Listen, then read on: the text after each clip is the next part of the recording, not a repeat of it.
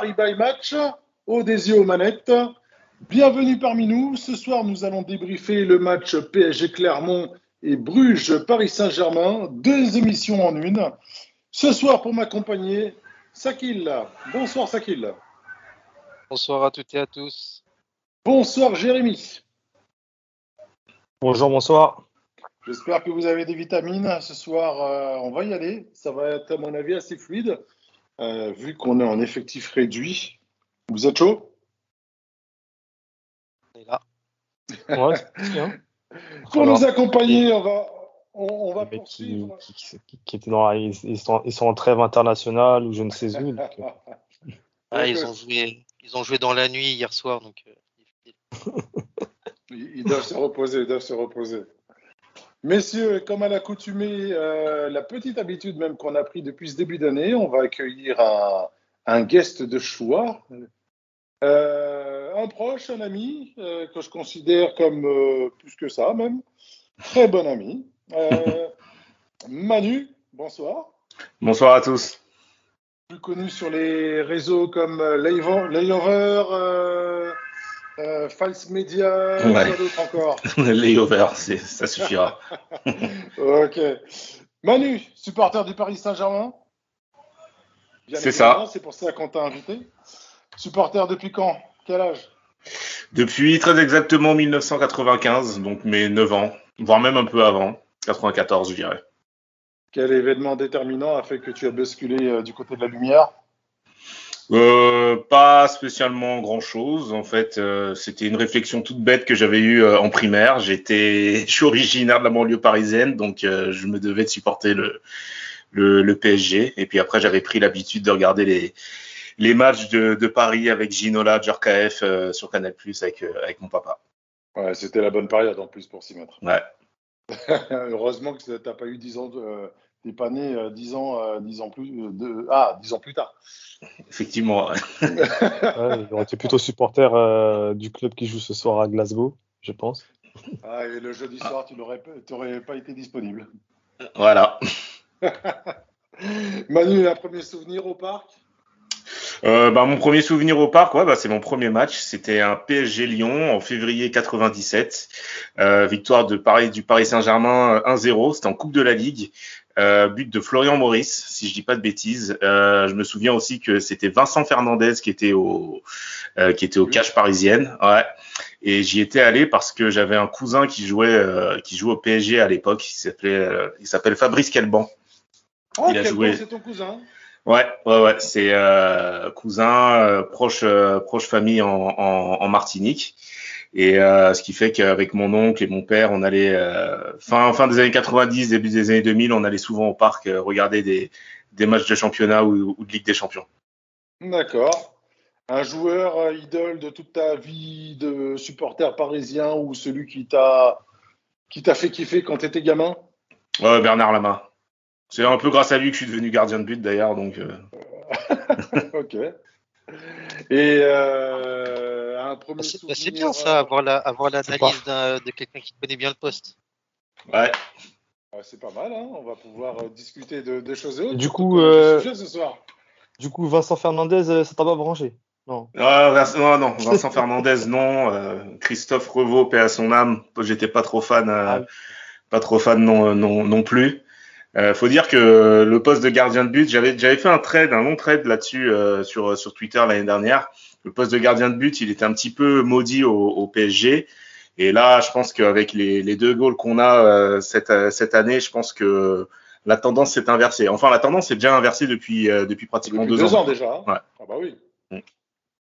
Bah Je écoute. comprends pas, on a Non, eu des mais bons on a- gardiens sous QSI. On a eu, on a eu cette discussion en plus euh, récemment. hein. On dit que c'est vrai qu'on n'a pas été forcément gâtés. On a eu beaucoup de forts potentiels qui sont arrivés, qui se sont cassés la gueule. Mm. Euh, là, je pense à Landreau, bah, Revaux pour, ne, pour, pour, pour citer lui encore une fois. Euh, on a eu qui d'autre euh, aussi, qui, qui était un grand espoir. Ouais, il y avait, ouais, il y avait Richard, euh. Richard Dutruel. Il y avait Litizi aussi, qui était, qui était un très, très fort potentiel quand, quand il arrive au club. Mais euh, malheureusement, en fait, le, le PSG, en fait, l'environnement, l'environnement du PSG, c'est un environnement qui n'est pas, je vais pas dire qui est pas spécialement sain, mais la pression est telle que si t'as pas les reins solides, si t'as pas en fait les nerfs qu'il faut, tu, tu peux très très vite sombrer mentalement. Et je pense que c'est ce qui est arrivé, par exemple, à un gars comme Michael Landreau, qui était dans le top 3 des meilleurs gardiens de France lorsqu'il arrive au PSG et qui te sort euh, pratiquement trois saisons euh, ultra calamiteuses. Et quand tu avais un gardien et quand tu avais un gardien de plutôt bonne qualité sur lequel tu pouvais espérer, euh, je pense à Grégory Coupé, bah, la blessure lui tombe dessus et c'était foutu. Ouais. Et j'y étais d'ailleurs hein, à ce match-là, hein, PSG, pas- PSG au Cerf. Ouais, j'y étais aussi. hein. C'était c'était impressionnant de voir Ouais. sa- jambe euh, en, en angle droit euh, le long de la ligne le, de, de- de le code, messieurs. Mais le code, et encore, c'est ça. Mais sincèrement, coupé déjà quand il arrive, et c'était une saison euh, sans jouer à- après l'Atlético de Madrid. À l'Atlético, ouais. Il est déjà en- dans la phase descendante. Ouais, il arrive, il, a, il arrive à 35 ans. Donc euh, c'est pas. Euh, on, a, on a eu cette discussion ici dans le podcast.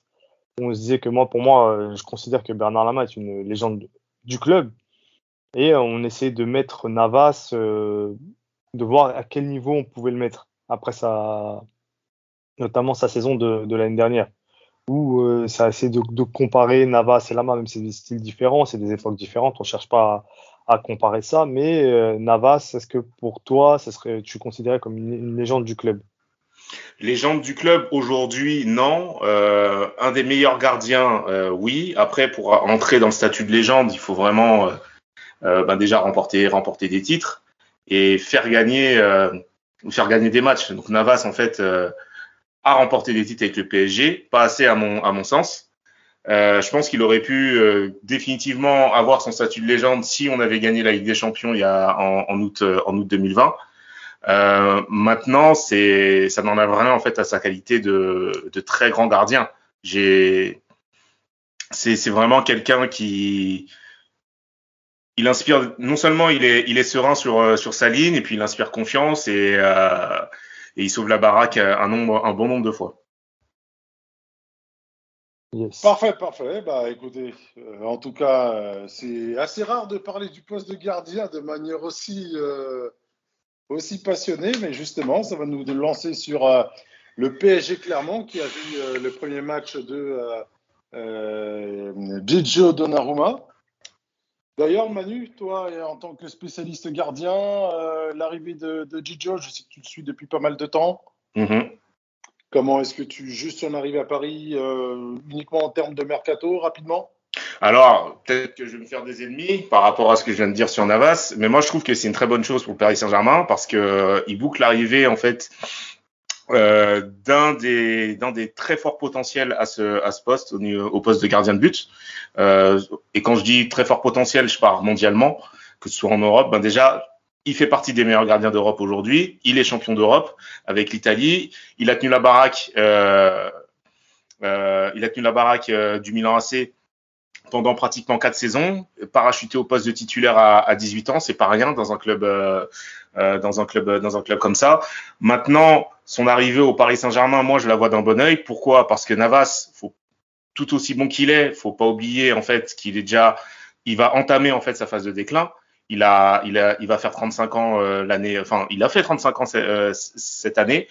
Le physique, on sait aussi que dernièrement il a eu pas mal de petits pépins euh, à, à l'épaule et que du coup, ça peut remettre en question sa, sa fiabilité. Moi, je serais d'avis aujourd'hui à ce que euh, la comment dire à ce que le, le passage de relais se fasse dès cette saison, à savoir Nava- euh, Navas en fait qui est relégué sur le banc et Gigio Donnarumma qui euh, euh, qui euh, qui arrive titulaire dans les cages du, du, du Paris Saint-Germain. Parce que c'est assez inconcevable pour moi de faire venir un jeune gardien de 22 ans ultra prometteur, champion d'Europe, et de le laisser sur le banc. Mais d'un côté, est-ce que tu vas mettre sur le banc quelqu'un qui a porté ta défense et ton équipe sur les Et deux elle est, elle est, elle est aussi là en fait. Il est, il est, euh, il est aussi là le, le paradoxe. Mais après, dans, dans le football, malheureusement, il y a, y a pas de sentiment. Enfin, à mon sens, c'est beaucoup, euh, c'est les résultats en fait qui priment et pas, et pas l'affect. Moi, je suis, je suis d'accord pour dire que il y ait des gars qui se disent oui mais Navas il a porté l'équipe etc c'est pas bien ce qu'on lui fait et ceci et cela je suis je suis d'accord mais au bout d'un moment en fait c'est le résultat en fait qui qui, qui prime et euh, pour le bien de l'équipe à partir de ce moment-là mettre Donnarumma sur le sur le en, en, tant que titulaire dans un premier temps pour voir les résultats qu'il y a ce serait pas une chose euh, déconnante à mon sens et ensuite tu laisses Donnarumma titulaire pendant quelques pendant quelques matchs, voir comment ça se passe. Si les résultats ils sont là, on continue avec. Si le gars en fait fait pas fait pas le job, on change. Il n'y a pas de voilà, c'est ouais, ça c'est simple. Au niveau de la gestion, peut-être. Moi, moi je suis plus ou moins d'accord avec toi. Attends, rapidement, je suis plus ou moins d'accord avec toi, sauf que euh, tu vas aussi chercher euh, à solidifier tes acquis. Et jusqu'à preuve du contraire, bah, Donnarumma, c'est zéro match en Ligue des Champions. C'est vrai. C'est, peut-être zéro match en Ligue des, en, Ligue des Champions. Et la Ligue des Champions, on sait que c'est, vraiment le haut niveau. Mais Donnarumma, il a quand même, euh, comme, comme je l'ai dit, il a gagné l'Euro. Il a, il a fait des matchs face, face à l'Angleterre, face à l'Espagne. C'est, c'est pas rien. Et il a aussi joué de très, de très gros matchs euh, en, en, Italie, notamment face à l'Inter Milan, face à la Juve, face, euh, face au Napoli. Donc il est habitué à ce type, euh, il est déjà habitué à ce type, euh, à ce type d'atmosphère. Bah moi juste pour cette raison-là, j'estime que la, la, la, transition devra s'effectuer petit à petit, mais dans le courant de l'année, pas de façon radicale. Pour moi, Navas doit commencer euh, titulaire. Euh, tu donnes de, du temps de, de, jeu dès que mm -hmm. possible. Euh, par exemple, après un enchaînement de 3-4 matchs, euh, tu fais jouer Donnarumma. Et puis, l'année prochaine, tu l'installes titulaire et Navas en numéro 2. Ça aura laissé le temps à Donnarumma de, de s'acclimater, de, se préparer tranquillement. Et si la, la, la communication passe, se passe bien avec Navas, bah, d'apprendre et de voir ce qu'est ce, qu ce qu l'exigence du PSG. Parce que si tu le lances ça tout de suite, tu le crames, voilà. Compliqué ça, après de relancer. On a le et temps. À côté de ça, messieurs, et à côté de ça, messieurs, je pense qu'on a d'autres chantiers à attaquer avant de remettre en cause notre défense et le poste de gardien. Oh oui. Enfin bref, euh, Sakil, ce match contre Clermont, l'avant-match, et justement, les premières rumeurs d'une euh, titularisation de Gigio Donnarumma, euh, étant donné que euh, Navas était en, en, en, sélection. Ouais, Navas était en, en sélection, tout comme Lionel Messi, Leandro Paredes, André Di Maria, Neymar. on avait pu récupérer Marquinhos du fait de l'imbroglio de sa suspension ou non euh, avec le Brésil. Donc il avait pu rentrer plus tôt et donc on a pu compter sur lui pour ce match contre Clermont. Et effectivement, euh, la titularisation de Didio ne faisait presque quasiment aucun doute euh, de ce fait. Et ce, malgré que Navas ait quand même été euh, dans le groupe pour ce match. Pour le reste, comme je l'ai dit, vu le nombre d'absents, on s'attendait euh, plutôt à un match euh, compliqué face à une équipe qui a bien entamé son championnat. Et euh, on a dû aligner une équipe euh, expérimentale avec les joueurs qui étaient à disposition. Euh, notamment, Pochettino nous a ressorti Rafinha euh, de sa pochette surprise pour le faire jouer 80 bah, on, peut, on, peut, on, peut, on, peut, on peut aborder tout de suite euh, le 11 de départ hein, avec ouais. Gianluigi Donnarumma qui a été titularisé. D'ailleurs, Manu, tu as dit qu'il avait démarré à 18 ans, il avait démarré à 16 ans. À... Mais non, ouais, il a démarré à 16 ans, ouais. Ah, C'était une petite, euh, mmh. une petite aparté. Donc Abdou Diallo et Ashraf Hakimi sur les, euh, sur les côtés. Une défense centrale, Pretnet Kimpembe, Marquinhos, donc le retour de, de, de, de notre charnière euh, fétiche. devant eux, Danilo Pereira, une doublette de, composée d'Ander Herrera et d'Idrissa Gueye. Et devant, en attaque, Julian Draxler, Rafinha, sorti de sa pochette surprise, euh, et Kylian Mbappé en pointe. Donc ouais, que tu disais donc euh, comparé ouais. euh, comparer ça Ouais, du coup, et les deux dernières interrogations, enfin, du coup, avec les, les 11 joueurs qui ont été alignés, ils se situaient au niveau de Presnel Kimpembe et Kylian Mbappé, qui sont rentrés de sélection blessés, et du coup, on a été plutôt étonné de les voir alignés. C'était une bonne surprise. Ouais. Tout comme les, la, la, personne qui vient de passer derrière toi. C'était pas moi. Ah, c'était pas toi. Bah, c'était chez moi, ça. euh, justement, messieurs, euh, par rapport à, à, ce que vient, à ce que vient de, de dire, euh, de dire, de dire Sakil. Euh, je suis en train de perdre le fil tout simplement à cause de cette moto. Euh, cette titularisation de, de, de, Rafinha, ça, ça, ça, vous a surpris ou pas du tout? Ou vraiment ouais. vous y attendiez étant donné que euh, on, on, était, on, était, euh, on faisait face à pas mal d'absences? Ben, ouais, moi, moi, ça m'a, ça m'a surpris. Ça m'a surpris euh, déjà parce que hum, il est mis au placard avec euh, avec Pochettino depuis son depuis son arrivée.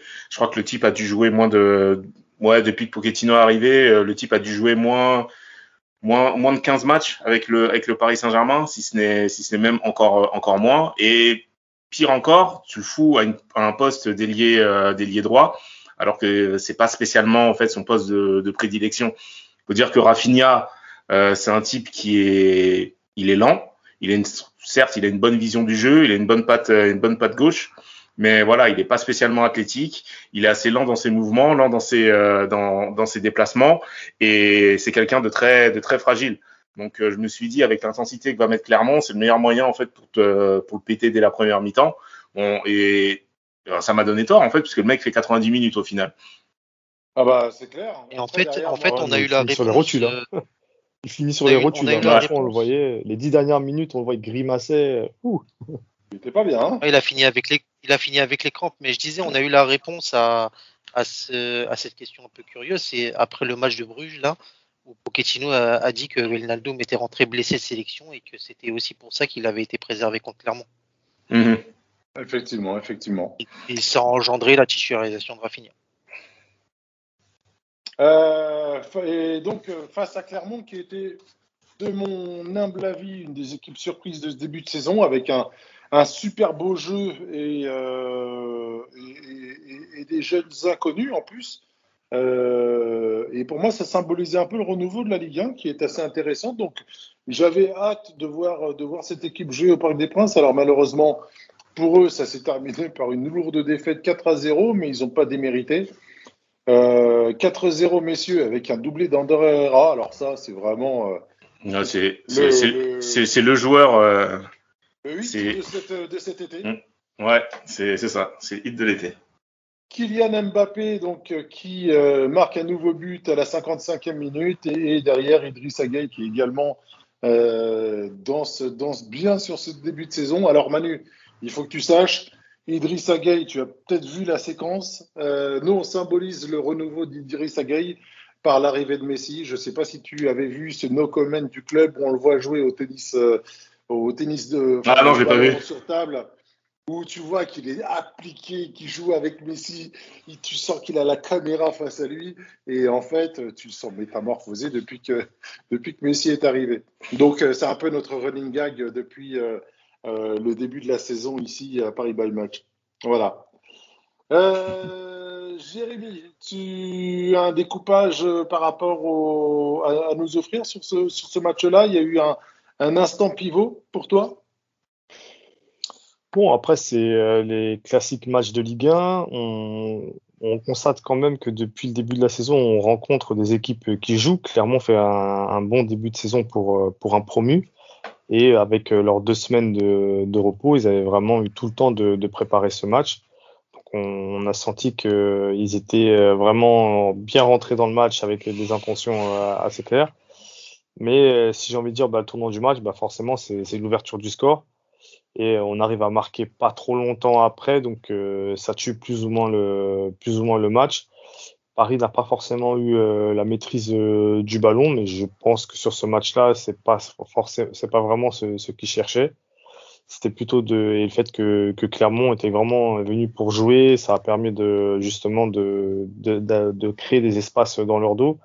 Je crois que d'ailleurs que les deux premiers buts se font sur des attaques, euh, enfin pas des contres, mais disons des des, des, des, petites attaques, euh, enfin sur euh, sur un petit un contre-pressing, quoi, mais où on arrive à, à, vite exploser devant. Des projections des, des, milieux qui vont, qui vont se retrouver dans les 16 mètres. Parce ouais, que, ça, donc, parce euh... que avant, avant les deux situations de Herrera, il y a eu l'action de Danilo entre les deux buts aussi. Il est proche de, de, de, de Ouais, de, de reprendre euh, une balle en retrait. Après, c'est sûr que quand tu alignes un, un, milieu de terrain avec euh, Danilo, euh, Gay, Herrera, tu sais qu'en termes de créativité, c'est pas terrible. Et euh, on, l'avait assez souligné l'année dernière. Maintenant, voilà, ça veut dire que ces joueurs-là, même si techniquement, je veux dire, balle au pied, dans les passes ou dans les dribbles, ils ne sont pas forcément les, plus, doués, on va dire, euh, avec tout mon respect, mais euh, ils doivent apporter autre chose. L'autre chose, c'est se projeter dans la surface et être à, la réception. Et euh, ils ont été récompensés puisque Gay marque en suivant une bonne action, euh, Herrera en, en, met deux, qui ponctue aussi un très bon match de leur part et un regain de confiance complètement affirmé depuis le, le début de, de, de, cette saison. Voilà, donc après, on, c'est un match qui est assez tranquille parce que même après les, les buts, euh, Clermont a toujours essayé, mais euh, on sentait déjà qu'on était dans, dans tourné vers, euh, vers, vers, ce, vers ce match de, de Bruges. De Ligue des Champions, effectivement. Euh, Manu, tu as des top, top, top ou des flop, flop, flop à nous, à nous montrer, enfin à nous délivrer? Sur, euh, sur, le, sur Clermont? Oui. Euh, ouais, j'ai des, j'ai des, j'ai des tops. À commencer par par Ander Herrera qui qui sort un début de un début de saison vraiment stratosphérique. Idrissa Gueye euh, également qui est dans une très bonne forme, que, qu'elle soit euh, physique ou, ou, technique. Et en plus de ça, il marque des buts, euh, notamment cette cette soupape là qu'il envoie euh, contre Brest il y a il y a il y a deux trois semaines de ça. Euh, Kylian Mbappé que je mettrais également en, que je mettrais également en top parce qu'il parce que bon, il reste même malgré en fait l'histoire, euh, enfin le feuilleton euh, de, cette, de avec lui. Sur le terrain, c'est quand même voilà, ça reste quand même une, ça reste quand même une pointure, ça reste quand même une, une, une, référence, même si, même si euh, il y a beaucoup de péchés d'orgueil, je dirais en fait dans, dans son jeu. Il est assez individuel. En fait, je pense qu'il a la croisée des chemins en ce moment de savoir s'il se la joue individualiste pour euh, justifier en fait son statut de, de, de, très de très bon joueur, ou alors mettre son euh, mettre son talent au service de l'équipe. Et à un moment donné, je suis désolé, mais il faut qu'il la passe à Rafinha. Rafinha, en fait, il est juste démarqué, euh, il lui fait juste la passe. Deux fois. Et, et, et ça, il le fait deux fois. Il le fait deux fois euh, contre Clermont et il le fait une fois hier euh, face face à Bruges. Oh, euh, sur Bruges tout à l'heure. Et on viendra et on y reviendra tout à l'heure. Et en termes de flop, euh, ben j'en ai deux également. J'ai euh, Abdou Diallo qui euh, malheureusement après bon il est il est pas spécialement pour grand chose parce qu'il joue pas à un poste en fait euh, à, un poste qu'il connaît bien, un poste de latéral gauche hein, parce qu'il est il est défenseur central. Mais mais à ce poste-là c'est c'est c'est pas possible. Il a il a à peine le niveau d'un joueur de, de de Ligue 2. Il prend le bouillon à tous les matchs et par n'importe qui. C'est ça le pire. C'est-à-dire que même que ce soit le, le, plus grand des top joueurs euh, comme l'inconnu du bataillon, il va, il va prendre le bouillon. Et euh, Presnel Kipembe qui fait un début de saison qui est vraiment pas bon, voire même mauvais. Euh, il est coupable sur euh, beaucoup d'actions. De toute façon, le Paris Saint-Germain n'a fait qu'un clean sheet, certes, c'était face à, c'était face à Clermont, mais il a quand même encore montré une certaine, euh, une certaine fébrilité. Alors, moi, j'estime, et ça n'engage que moi, c'était un peu dur sur Abdou Diallo, que j'avais trouvé pour un dépanneur euh, assez solide sur son côté. Alors, bien évidemment, il y a peut-être une ou deux actions par-ci, par-là, où il prend le bouillon, mais globalement, je trouve qu'il a vraiment euh, fait le job depuis le début de la saison, sans être exceptionnel, mais en tout cas, il fait le job. Et, euh, puis, concernant Presnel Kimpembe, on avait déjà décelé des petits soucis perso, remonter des petits soucis perso qu'il pouvait avoir. Euh, que ce soit Deschamps ou Pochettino, euh, ils ont, à mon avis, décidé de le faire jouer pour justement euh, lui faire penser à autre chose et pour ne pas le perdre.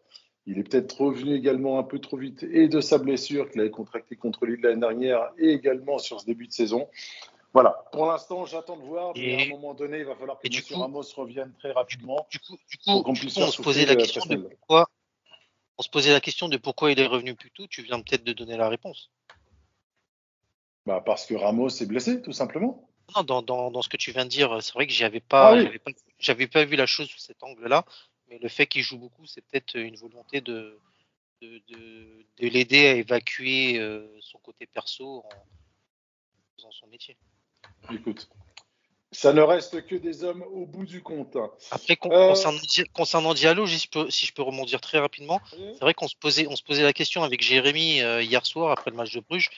Euh, ce qui est assez incompréhensible, c'est que l'année dernière, il nous avait quand même donné certaines garanties sur ce poste. On pense notamment à sa deuxième mi-temps contre le Barça et ensuite les matchs qu'il a pu dérouler après. Et depuis le début de saison, on a l'impression qu'il a fait un reset et que Mm. N'y a plus rien qui va. Après, ce que c'est les euh, comment dire, c'est les nouvelles consignes euh, tactiques euh, et collectives qui font qu'il est plus mis en difficulté, un peu livré à lui-même, il faut l'avouer, et qu'il se retrouve, il est plus vulnérable. Ça reste à, définir, mais c'est vrai qu'il y, a- quelque chose, on dirait qu'il y a un paramètre ou une case qui est, qui est pas cochée et qui fait que il est systématiquement en difficulté. Moi, comme je disais, c'est que dans un match, il va alterner le très bon et le très mauvais, en fait. C'est ce qui fait pas, c'est pas que, que nul. Faut, faut pas abuser non plus. Euh, parfois, il arrive à faire des bonnes sorties de balles, à faire des bonnes Ouais. couvertures. Il arrive à être euh, assez bon dans, dans le duel. Et puis, d'un coup, il va se faire éliminer, euh, limite par, par une feinte de l'œil, quoi. Et, Mm. bon. Ouais, parce qu'il jouait un truc, un truc qui est bien avec lui, c'est qu'il a une très bonne technique. Il est très bon, très bon balle au pied. Mais après, niveau niveau concentration, niveau placement, c'est c'est pas ça. Et moi, ça me fait penser un, peu au Abdou Diallo euh, face face à Monaco de la saison dernière, le match perdu 3-2 après après avoir mené 2-0, ou euh, à la 82e, 83e minute, il a la balle tout seul, il se met en danger tout seul, il la perd et il fait faute et ça donne un penalty euh, transformé par par Fabregas euh, derrière. Donc c'est pour ça que pour moi ce poste-là en fait il est il est pas il est pas fiable pas fiable du tout. Effectivement ouais pour dépanner ça peut ça peut marcher. Tu le fais rentrer à ce poste-là en fin de match peut-être aux alentours de la euh, 75e 80e minute quand tu mènes déjà 2-0 ou 3-1 tu vois quelque chose quelque chose comme ça quand le score est déjà est déjà validé. Mais euh, faire faire tout un match euh, voire faire même ne serait-ce que une mi-temps voire 50 60 minutes avec lui à ce poste euh, et le voir prendre un bouillon euh, à- sur chaque euh, sur chaque débordement franchement c'est ouais c'est c'est c'est compliqué quoi Bon, faut pas l'enterrer. Hein. Après, euh, voilà, il aussi il a joué euh, avec euh, avec son équipe nationale. euh, Mm. Il doit avoir aussi le. et on- c'est c'est c'est arrivé très vite pour lui. En un an, il a il est passé de troisième, quatrième choix à titulaire. Donc, euh, Oublie- faut pouvoir oubliez aller pas, et, gars, et international. euh, Et n'oubliez pas également, il est devenu international, effectivement, mais il enchaîne les matchs. Il n'est plus blessé, il enchaîne les matchs. Et, euh, en sélection, et- il, joue, il joue axial. hein. ouais en sélection il est axial En plus. Mais après, euh, après, à sa décharge, c'est tout le côté gauche du PSG qui est endommagé en ce moment. Il est, comme je disais, il est un peu livré à, à lui-même. Mm. Il a, il a personne devant lui qui l'aide réellement dans le repli défensif et dans l'apport défensif, si, si ce n'est que par quelques à-coups. Et le milieu qui est placé devant lui, c'est souvent Wael Nadoum qui est, qui est totalement perdu. Donc, euh, Mais ça, ça, je peux l'entendre. C'est maintenant, euh, c'est quand même ah, ah, un- très inquiétant de le voir se faire euh, éliminer bêtement, alors que justement, sa force, c'est justement que c'est un défenseur. C'est le seul défenseur, euh, enfin, le, euh, sur notre côté gauche, sur les, les quatre latéraux qu'on a à, à gauche, c'est lui qui a le plus de, qui offre le plus de garanties défensives, logiquement. Mm. c'est- c'est pour ça qu'il joue et c'est pour ça que moi j'en conclus que ce que lui demande Pochettino en ce moment, c'est peut-être, il est peut-être pas encore habitué et adapté à ça, peut-être un peu plus d'allant offensif et une position plus haute qui lui convient pour le moment euh, pas vraiment. À voir. Messieurs, Enfin. moi je vais poursuivre également sur le top, top, top. Je vais répéter ce qu'a dit Manu. Euh, Ander Herrera pour son début de saison et en plus buteur. Comme je l'avais dit euh, la semaine dernière, euh, tu sens que euh, il est dans son équipe, il est intégré, c'est son équipe, il est, il est devenu un des tauliers de cette équipe et, et ça se reflète sur le terrain. Il est bien et, et il claque des buts. C'est incroyable. Je crois que depuis que je connais ce joueur, je ne l'ai jamais connu avec une telle réussite et un aussi grand sourire. Donc, euh, tant mieux pour lui, pour un joueur qui est euh, au crépuscule de sa, de sa carrière. Euh, je pense que s'il prend vraiment du plaisir et il est très très bien là où il est. Ensuite, Idriss euh, dans la lancée de, du constat qu'on établit depuis maintenant un mois. Le gars est totalement métamorphosé techniquement. Euh, six poumons et buteur, euh, il est partout. Enfin, c'est vraiment un joueur qui commence à devenir indispensable et, euh, dans cette équipe. Et je pense que Paredes a, vraiment, vraiment, vraiment, vraiment des soucis à se faire parce que si ça continue comme ça, je pense que Gay va être vraiment indéboulonnable. Et ce que je dis pour Paredes vaut également pour, euh, pour Wijnaldum. Mais là, j'engage déjà un débat que je ne veux pas aborder maintenant. Euh, et ensuite, euh, bah, Kylian Mbappé, quoi qu'on en dise, quoi qu'on fasse, le gars est là, il est sur tous les coups. Alors bien évidemment, on peut estimer qu'il est un peu crevard sur, sur certains ballons, notamment les deux ballons pour Rafinha. Mais, mais derrière, quelle efficacité, quoi. passe décisive. Alors après, voulu ou pas, c'est un autre débat sur le but de Gay. Et puis encore une fois, buteur. Et, il est de près ou de loin, euh, encore une fois, impliqué sur, euh, sur bon nombre de buts. Donc euh, voilà, mode taulier et sincèrement, bravo monsieur, monsieur Mbappé. J'espère qu'il n'y aura pas de retombée, un contre-coup de ce qui s'est passé cette année, parce que comme j'avais déjà signalé, quand en général on est bousculé dans la tête, et ben, ça se répercute tôt ou tard au niveau du corps et j'espère que que, ça ne se produira pas. Voilà, voilà, voilà. Et puis également, petit coup de chapeau à l'entrée de, Nuno Mendes. Euh, timide, mais voilà, euh, petit encouragement de ma part euh, pour, pour lui. Sakil Oui, je vais reprendre les, deux mêmes joueurs, hein, Herrera, je ne vais pas détailler plus parce que vous avez déjà dit tout ce qu'il y a à dire. Juste peut-être noter que c'est pas anodin qu'il soit excellent ce début de saison après avoir fait une préparation physique euh, estivale complète. On l'avait déjà dit euh, la semaine dernière, Jérémy l'avait noté. Mbappé, je le mets pas spécialement dans mes tops parce que effectivement, il a eu un comportement assez individualiste sur le match de Clermont et ça, ça a fait baisser sa note et pour moi, ça l'exclut des, des, tops. Par contre, euh, je mets tout haut Ashraf Hakimi qui a donné le tournis à la défense clermontoise, qui est à l'origine des deux premiers buts et qui continue sur sa lancée euh, en championnat. Euh, encore un, excellent match pour euh, Ashraf. Jérémy? Bah, Moi, je reste sur ce que toi et Manu avaient dit. Donc, les trois, il n'y a rien, de spécial à ajouter. Je vais rajouter, alors une fois n'est pas coutume, une petite mention spéciale, mais pour l'équipe adverse. Euh, j'ai bien apprécié le match de Jodel Dossou. Euh, voilà, que j'ai trouvé assez percutant sur son équipe, enfin sur son côté, pardon. Euh, il nous a posé des problèmes, et notamment à, nos latéraux. Voilà, très en jambes, en manque de réussite, mais et voilà, c'était mon, petit, euh, mon, petit, mon petit big up. Donc, euh, voilà, Jodel dessous de, Clermont. Messieurs, et plutôt Manu, euh, à la limite, honneur à nos invités. Est-ce que tu ne trouves pas ça décevant J'aimerais avoir ton point de vue là-dessus, que juste avant le premier match de Ligue des Champions, on n'est toujours pas de match test euh, comme j'avais dit euh, sur nos précédentes éditions, j'avais cette impression qu'on commençait nos matchs de préparation sur le match de Reims, euh, qui est intervenu juste avant, un tout petit peu avant la trame internationale. Et, et j'ai l'impression qu'en fait, on vit aujourd'hui avec quasiment un mois de décalage et que début septembre, on n'a toujours pas, enfin plutôt mi-septembre, on n'a toujours pas aligné notre équipe type euh, chose qui a été faite sur le match de Ligue des Champions et on l'abordera tout à l'heure. Mais est-ce que tu ne trouves pas ça, toi, un peu décevant? Alors, on peut tout dire, hein, le calendrier, etc. Mais euh, est-ce que tu trouves. Euh, enfin, quel est ton point de vue, toi, là-dessus? Bah, Mon point de vue là-dessus, c'est. Ben, tu l'as dit.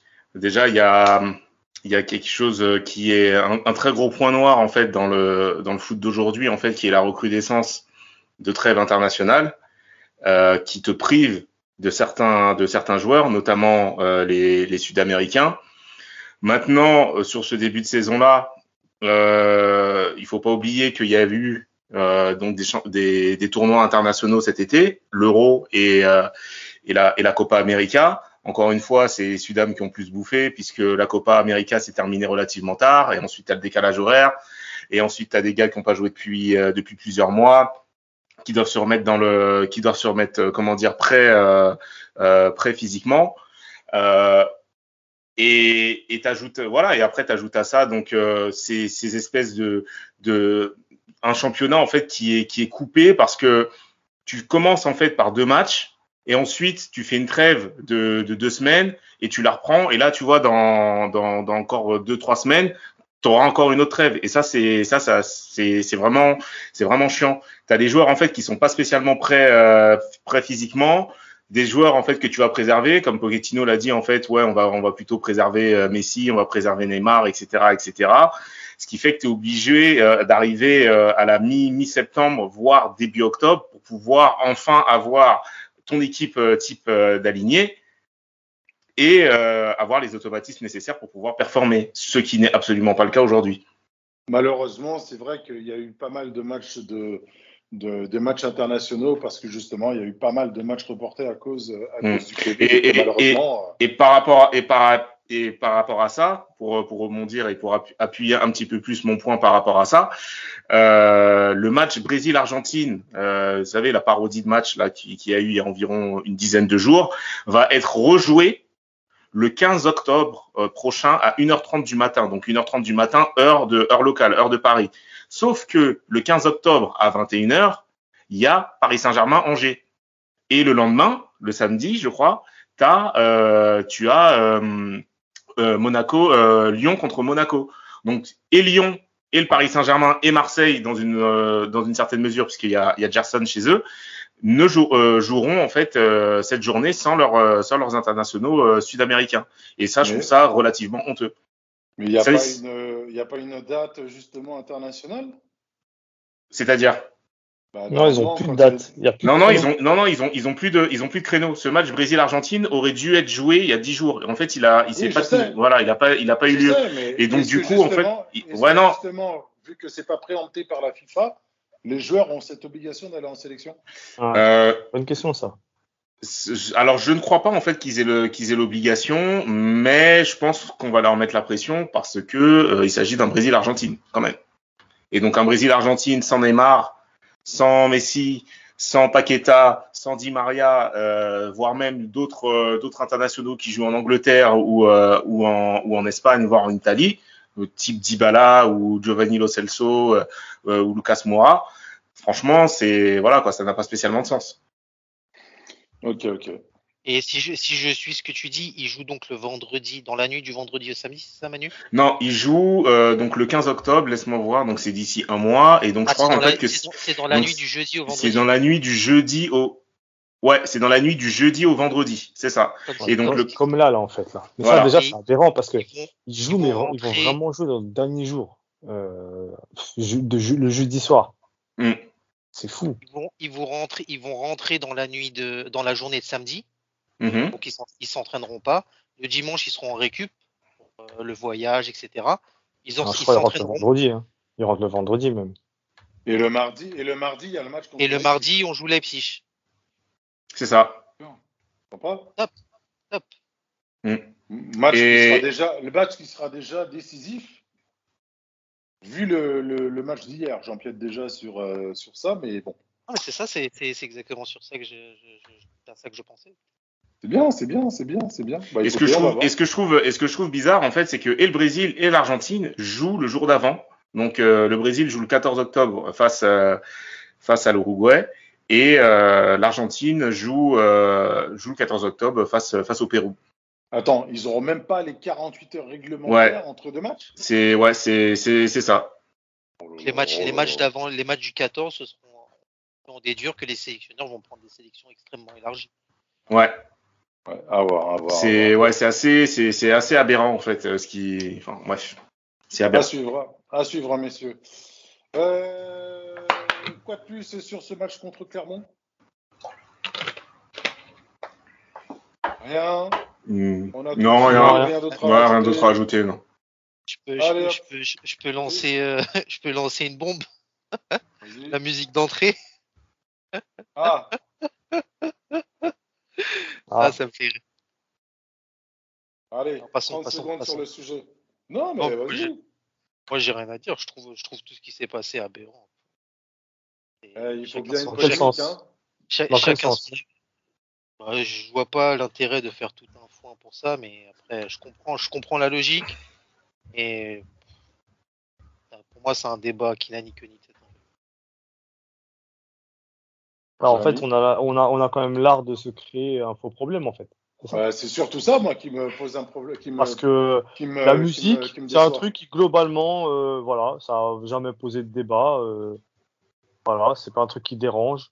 Euh, les gens disent oui, mais euh, qu'est-ce que Phil Collins a en rapport avec le PSG faut prendre un truc euh, qui a un rapport avec Paris, en, en référence au fait que ce soit DJ Snake euh, qui soit, qui soit choisi.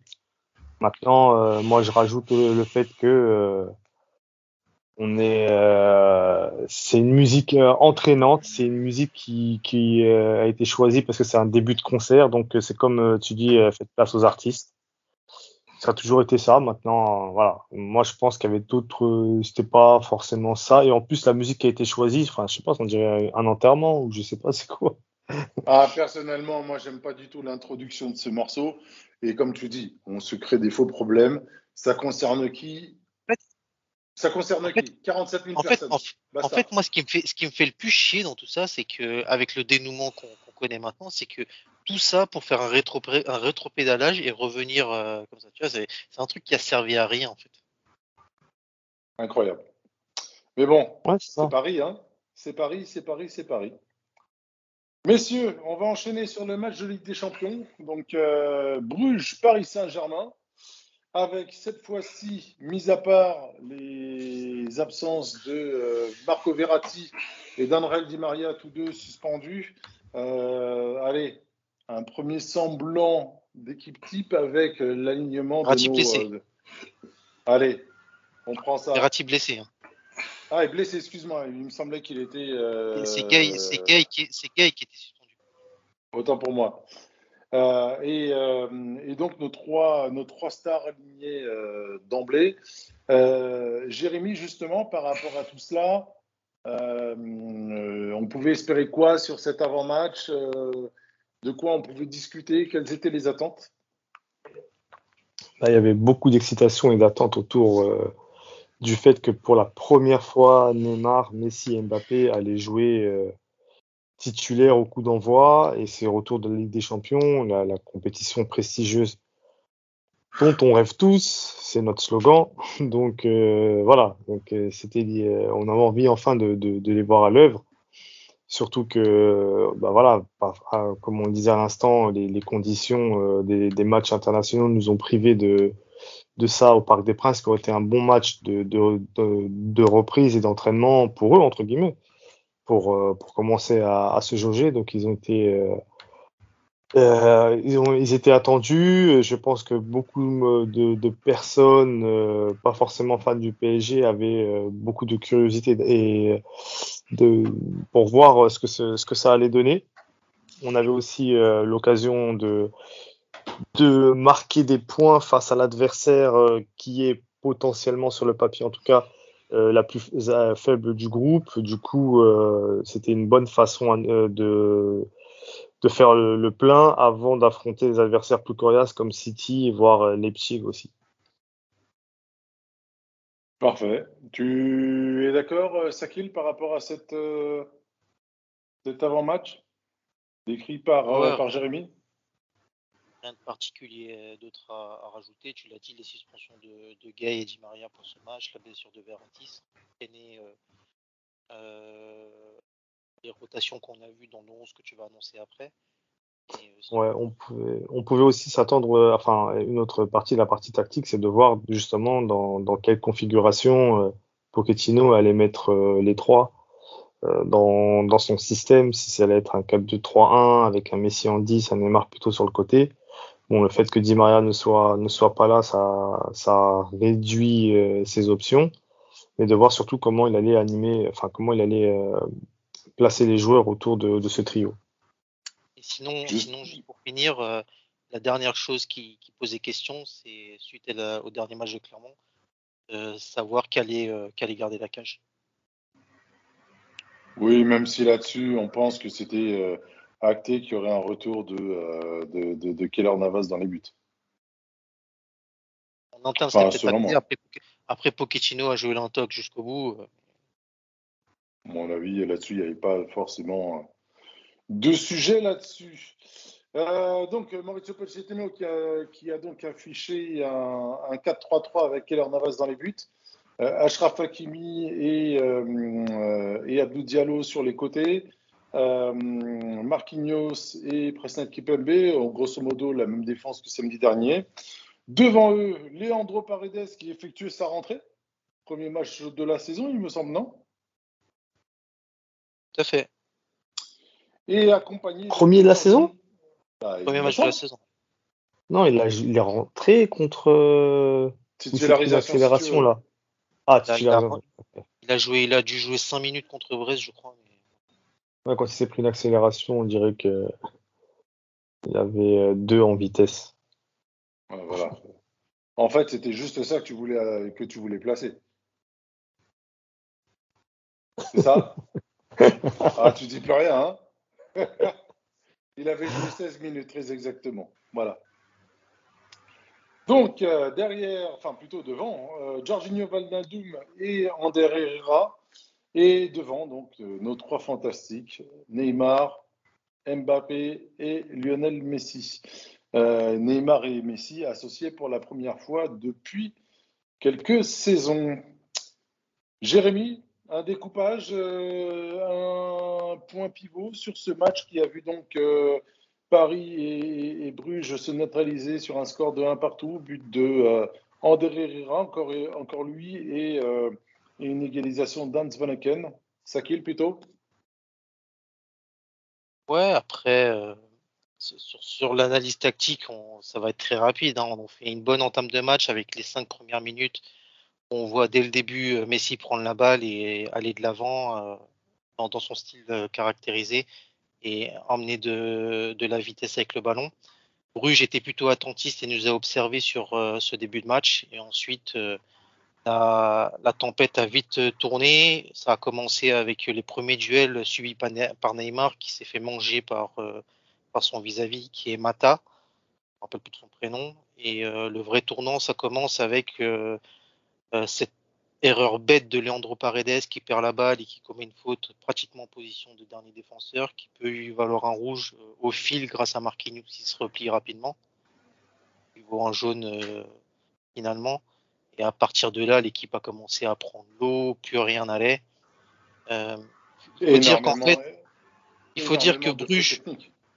Ouais, c'est ça, c'est ce que j'allais dire. Bruges a, plus que de nous avoir euh, bousculé vraiment par un plan de jeu euh, vraiment travaillé et défini, ils ont surtout profité des énormes lacunes, défaillances euh, qu'on a pu afficher sur ce match. Très vite, ils se sont rendus compte qu'on n'y était pas, qu'on n'était pas bien et qu'on passait un mauvais match.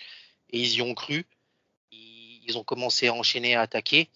Et euh, ce qui s'est passé, c'est que nous, on avait déjà les, joueurs n'étaient pas mobiles du, tout et euh, beaucoup de difficultés à, s'extraire de leur pressing et de leur bloc équipe et à la récupération ils se projetaient extrêmement vite euh, en nombre sur toute la largeur du terrain en filant dans le dos des milieux et notamment de Paredes qui n'arrivait plus à mettre un pied devant l'autre et derrière euh, on a commencé à subir, des vagues à droite à gauche on n'avait même pas un point fixe ça partait de tous les côtés et honnêtement, il n'y avait pas un joueur pour rattraper l'autre. C'était erreur sur erreur. Quand on arrivait à, rattraper une situation, derrière, on faisait une erreur et c'était ainsi de suite. Le match a, suivi ce fil euh, jusqu'à la fin, jusqu'à coup de final. On a eu sur les 15-20 dernières minutes, je dirais plutôt 15 dernières minutes, euh, un petit talent offensif avec la baisse de régime de Bruges. On a pu se mettre un peu en avant. Ça a été aussi euh, mis en avant par euh, euh, la rentrée de Nuno Mendes et le, passage en 3-5-2 avec Messi qui s'est plus positionné en, en meneur et derrière Neymar et Icardi qui avait remplacé Mbappé. Ça a rapproché Messi et Neymar qui ont pu, qui ont pu, un peu plus se connecter et amener un peu de situation offensive. Et malgré ça, il n'y a, y a, y a, pas eu de situation vraiment dangereuse de notre côté on a continué à subir euh, des grosses occasions de l'autre côté, euh, que ce soit Lang ou Van, euh, Van Eneken, je ne sais plus comment il s'appelle. Van Eken. Van Eken et leur capitaine. euh, voilà, ils, ils nous ont, ils nous ont, ils nous ont quand même littéralement mangé physiquement et c'est bien là qui était le, le, le plus gros problème. Le physique n'ayant pas répondu, le- les, les lacunes techniques se sont enchaînées et a fait un, non-match total, vraiment médiocre et ça a été très très décevant. Je vais déroger à la règle, on fera les tops et les flops juste après. Est-ce que vous ne pensez pas qu'on est sur la lignée de, euh, ce que, j'avais annoncé et dire que euh, euh, y aller dans le sens du on a un mois de décalage sur notre préparation physique et sur notre retour à la compétition Est-ce que là, c'est davantage ça plutôt qu'autre chose, sachant également que nos trois de devant, enfin, on s'est peut-être aussi un peu trop euh, remis sur euh, le, le- le talent de nos trois de devant. Bah Ah, ouais, enfin, il- enfin clairement, euh, clairement l'équipe, euh, enfin certains certains joueurs de l'équipe en fait n'y sont n'y sont pas physiquement, que ce soit physiquement ou techniquement. Donc, effectivement, ouais, ce mois de décalage euh, pouvait être euh, visible euh, visible hier, mais après il y a y a y a, il y a pas que ça, hein. il y a il y a pas eu que ça comme dysfonctionnement euh, sur euh, sur ce match. euh, euh, hier, hier soir. Il y a eu surtout aussi un très très gros manque euh, euh, d'agressivité de la part des de la part des Parisiens et une passivité en fait qui était assez exacerbée. Est-ce que, est-ce que Surtout en défense. justement, est-ce que vous ne pensez pas euh, euh, euh, également que, on, on- hormis justement ce manque de jambes et de fraîcheur, euh, on n'a pas pris le match un peu à la légère sur la foulée peut-être du match remporté 5-0 il y a deux ans, notamment Bah, Je, je pense pas que ça a été le cas parce qu'ils ont, tous répété, que ce soit les joueurs qui ont joué ce match ou Pochettino qui a dû revoir euh, cette précé- précédente victoire. Ils ont tous noté qu'on avait extrêmement souffert, notamment en première mi-temps lors de ce match, et qu'il avait basculé à l'entrée d'Mbappé un peu entre le déclin physique de Bruges à l'époque et l'entrée d'Mbappé qui était vif et qui avait fait la différence. Mhm.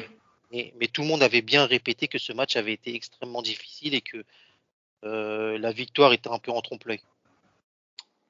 Est-ce que euh, hier soir, la blessure de Mbappé n'est pas un tournant, euh, Jérémy? Je pense aussi parce que déjà que entre guillemets on les a remis dans le match en, en jouant de, de la sorte, en mettant très peu d'agressivité et de mouvement pour pouvoir se sortir du pressing comme le disait Sakil. Mais euh, voilà, c'est-à-dire qu'en en sortant Mbappé, eux pouvaient se permettre justement de faire monter le bloc, car du coup, ils n'avaient plus cette profondeur euh, Mm. à gérer la menace Mbappé que, que la menace que, que Mbappé représente euh, pour toute équipe, hein, que ce soit du Bayern à Bruges, mais tout le monde a cette problématique de comment tu gères les appels qui partent de la gauche vers l'intérieur d'Mbappé. On l'a encore vu contre Clermont. C'est-à-dire qu'en une passe, tu peux le trouver dans, si tu le trouves dans la course, tu sais que euh, 9 fois sur 10, ça fait ficelle. Du coup, euh, voilà, c'est une fois qu'il est sorti, forcément, euh, eux pouvaient encore plus euh, faire monter le- leur bloc. Et ils étaient vraiment dans, dans une telle forme que je crois que le premier changement intervient à la 89e minute de chez eux, il me semble. C'est bien ça? Ouais. Ouais. Mais euh, il, il, il, euh, ouais, c'est fait tout, fait tout qui, qui rentre. Mais ça se voyait que physiquement, euh, ils étaient déjà, ils étaient déjà un petit peu euh, en train de tirer la langue à partir de là, on va dire 75, 60, euh, 76e minute, euh, qui Aussi. coïncide, qui coïncide bizarrement avec, euh, avec, euh, comment dire, enfin la minute à laquelle le Paris Saint-Germain a commencé un petit peu à jouer, avec l'entrée de Nuno Mendes qui arrivait aussi euh, à cette, euh, à cette minute-là. Ouais, Moi, ce qui- c'est vrai. qui, ce qui, ce qui est ins- enfin, je, je sais pas pourquoi je me faisais la réflexion aujourd'hui en me disant que c'est bizarrement, si j'imaginais ce match avec le même 11 qui était aligné contre Clermont, je pense qu'on aurait fait un match. Pas, pas, on les aurait pas giflé, hein, mais on aurait fait un tout autre match et je pense qu'on aurait gagné ce match plutôt tranquillement.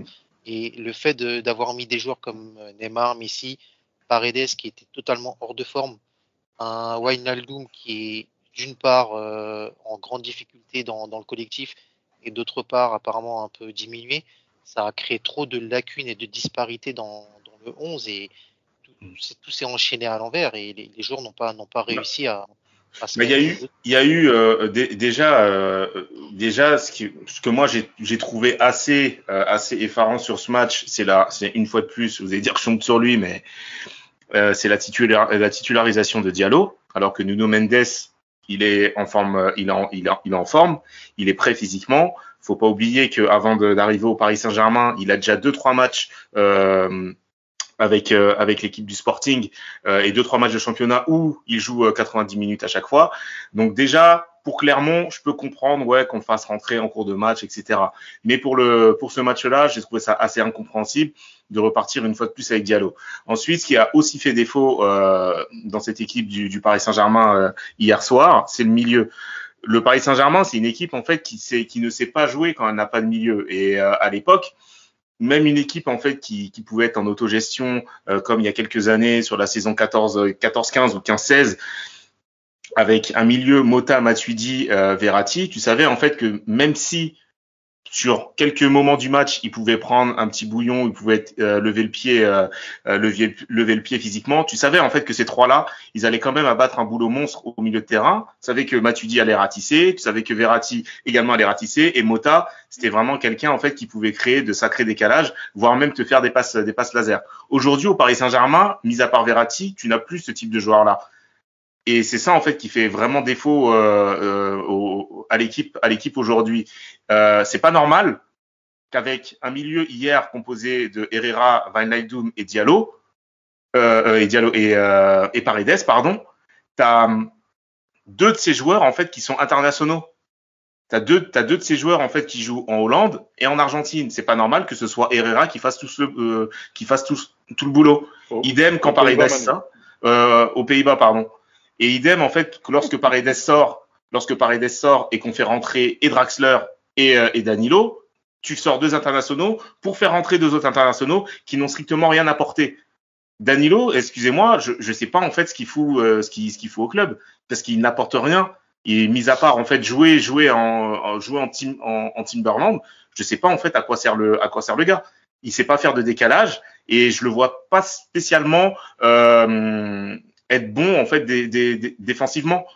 Et quand tu as des joueurs comme ça en fait qui sont même pas capables de créer, qui sont même pas capables d'apporter un plus devant, comme Wijnaldum qui pour ça pourrait être son rôle, mais Wijnaldum le pauvre, depuis qu'il est arrivé, il est trimballé à droite à gauche. Un coup il est 8, un coup il est 10, un coup il va jouer 6. Le mec il le mec il est il est il est perdu. Tu es obligé en fait de faire avec Neymar et Messi qui redescendent au milieu de terrain. Et ensuite, quand les deux redescendent pour pouvoir construire, il y a qui devant Il y a personne, mis à part qui Mis à part Icardi, qui lui, pour moi, est perdu pour le foot aujourd'hui. Et aujourd'hui, en fait, elle est, elle est là la vraie problématique du, du Paris Saint-Germain, à mon sens. Ça en fait beaucoup. non, je vais essayer de te reprendre un petit peu point par point. Bah déjà, si tu me parles de Diallo, moi, on part sur la même logique que, ce que je disais tout à l'heure par rapport à Navas. Je pense qu'en Ligue des Champions, tu arrives à un moment où, dans la peau de l'entraîneur, tu vas mettre ce qui marche, ou en tout cas ce que, ce que tu connais. La défense, c'est la base. Pas étonnant qu'ils mettent euh, Kipembe au lieu de Kerrer. Pourtant, Kerrer, si on prend le début de saison, il est meilleur que Kipembe. Mm. Mais euh, sur, sur un match comme ça, il prend pas de risque. Il met sa charnière. Il met Kipembe, Soyez Marquinhos. pas étonnés, soyez pas, soyez pas étonnés quand vous prononcez des phrases comme ça, hein, les gars. C'est bon, hein. Kerrer est meilleur que Kim Pembe sur ce début de saison. Dites-le franchement. Oh, oui. On, on- on le dit, mais bon, Eh ça a du mal à sortir. Ça a du mal à sortir quand même. Oui, mais bon, euh, il faut le dire. Faut le dire. Petite faut le dire. dédicace, petite dédicace au, au plus grand supporter de, de, de, de Kerrer. Titilo. Exactement. Et euh, donc, il va mettre, il va mettre ce qui, ce qui fonctionne et ce qui a fait ses preuves. Cette défense-là, elle a fait ses preuves. Bon, Hakimi, c'est, il remplace Florenzi numériquement, mais cette défense-là euh, a déjà marché en Ligue des Champions face à de gros adversaires. Donc, il va mettre là. si, je peux ju- si je peux juste rajouter autre chose, c'est que Nuno Mendes est encore très très jeune. Il a très peu de matchs euh, de référence en, en Coupe d'Europe. Il sort d'une de sa première saison complète, enfin à moitié complète avec le passage Covid avec le Sporting. Il est habitué à jouer dans une défense euh, à 5 en piston gauche. Euh, C'était pas honnêtement le, le- le meilleur moment pour euh, le lancer dans une défense à Je 4 suis d'accord avec en. Ligue des Champions et juste, et, et juste reprendre ce que Pochettino avait dit lui-même en, en, en parlant de Bernat, la Ligue des Champions n'est pas la compétition sur laquelle on va faire des essais, on va faire des tests. C'est clair. Après, si on prend le, le, le milieu de terrain, très honnêtement, aujourd'hui, pareil, hein, Gay, c'est largement meilleur que, que Paredes. Tu me dis, euh, Manu, qu'on n'a pas ce joueur capable de faire des passes laser. Paredes, malheureusement, enfin, il sait le faire. Ouais, Paredes, Paredes sait le faire, mais le problème, c'est qu'il le, c'est qu'il le fait pas. C'est ça qui est, c'est ça qui est vraiment Déjà, décevant de c'est sa part. c'est que le mec, il... en fait, il est sur le même rythme. Il n'y a pas de changement de rythme. Il est en train de trottiner tout le temps. Il n'est pas, Mm. il est pas en mouvement. Et ça- et se voit. pour ça. Et ça se voit sur le but de, ça se voit sur le but de Van Aken, hein, parce que c'est lui, c'est lui qui lâche le marquage. Hein. Parce que moi, tu Mais me dis, tu me dis que, en fait, il se met dans un, dans, dans une telle position que tu, il force l'entraîneur à devoir le faire jouer dans, dans, dans un fauteuil. Et le mec, il, il couvre rien, il couvre pas ses partenaires. Euh, il n'est pas très mobile avec la balle. Quand il a la balle, bah bon, voilà, ça, ça, ça, ça, ça va, il s'en sort quand même. Mais euh, sans ballon, c'est incroyable. À ce niveau-là, c'est incroyable. Et là, tu te rends compte que c'est la Ligue des Champions. Parce que on parlait de ça avec euh, la Ligue 1 en disant que oui, maintenant, tous les matchs du PSG vont être euh, deux fois plus euh, vus dans le monde. Mais là, tu as la Ligue des Champions et tu as des, mecs de, Bruges qui jouent à domicile et qui savent que tout le monde va être là à, les regarder pour voir le premier match de Messi. Bah, Qu'est-ce que tu crois que les mecs vont faire? Bah, ils, vont, donner leur maximum. Pour, qui sait que ce match-là va pas leur permettre d'avoir un, transfert dans un club PUP européen. C'est ça aussi. Tu vois, Mhm. donc euh, les mecs, euh, forcément, ils, ils vont se mettre à 2000%. Et la Ligue des Champions, c'est une champions que tu, c'est une compétition que tu peux pas prendre en, de, de, de travers, Ouais. Tu, tu peux pas. Et, ju- et justement, Si tu, mets, si tu, si tu mets pas les ingrédients. Et Paredes, désolé, c'est, c'est trop. Qui est vraiment, ce qui est vraiment Sakil- problématique, Sakil, par rapport à ce Paredes, que tu disais. Sakil, par rapport à ce que J'allais dire, non. excuse-moi de te couper. Ce que tu disais tout à l'heure sur les essais, que c'est pas le lieu de faire des essais, est-ce que tu alignes Paredes pour son premier match titulaire en match de exactement ce que j'allais dire. Tu, tu- tu- tu me retires les mots de la bouche, ce qui est, ce Ça qui fait est cinq dommageable, minutes que c'est j'essaie de le passer. Moi aussi.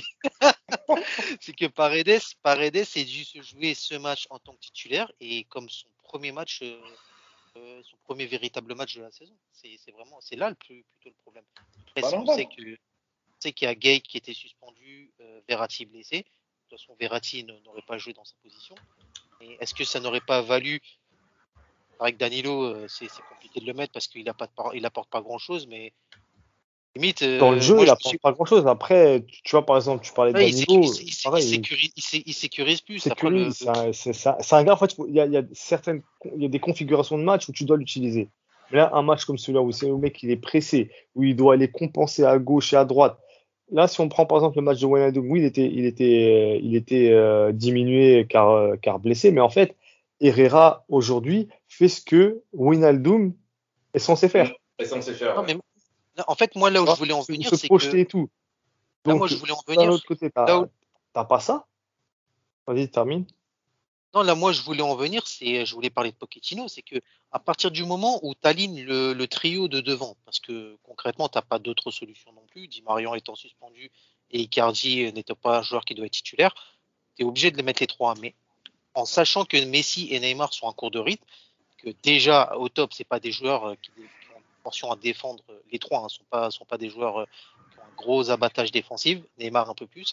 Mais à court de forme, est-ce que c'est Paredes que tu dois choisir pour placer devant ta défense En plus de deux Sachant- joueurs.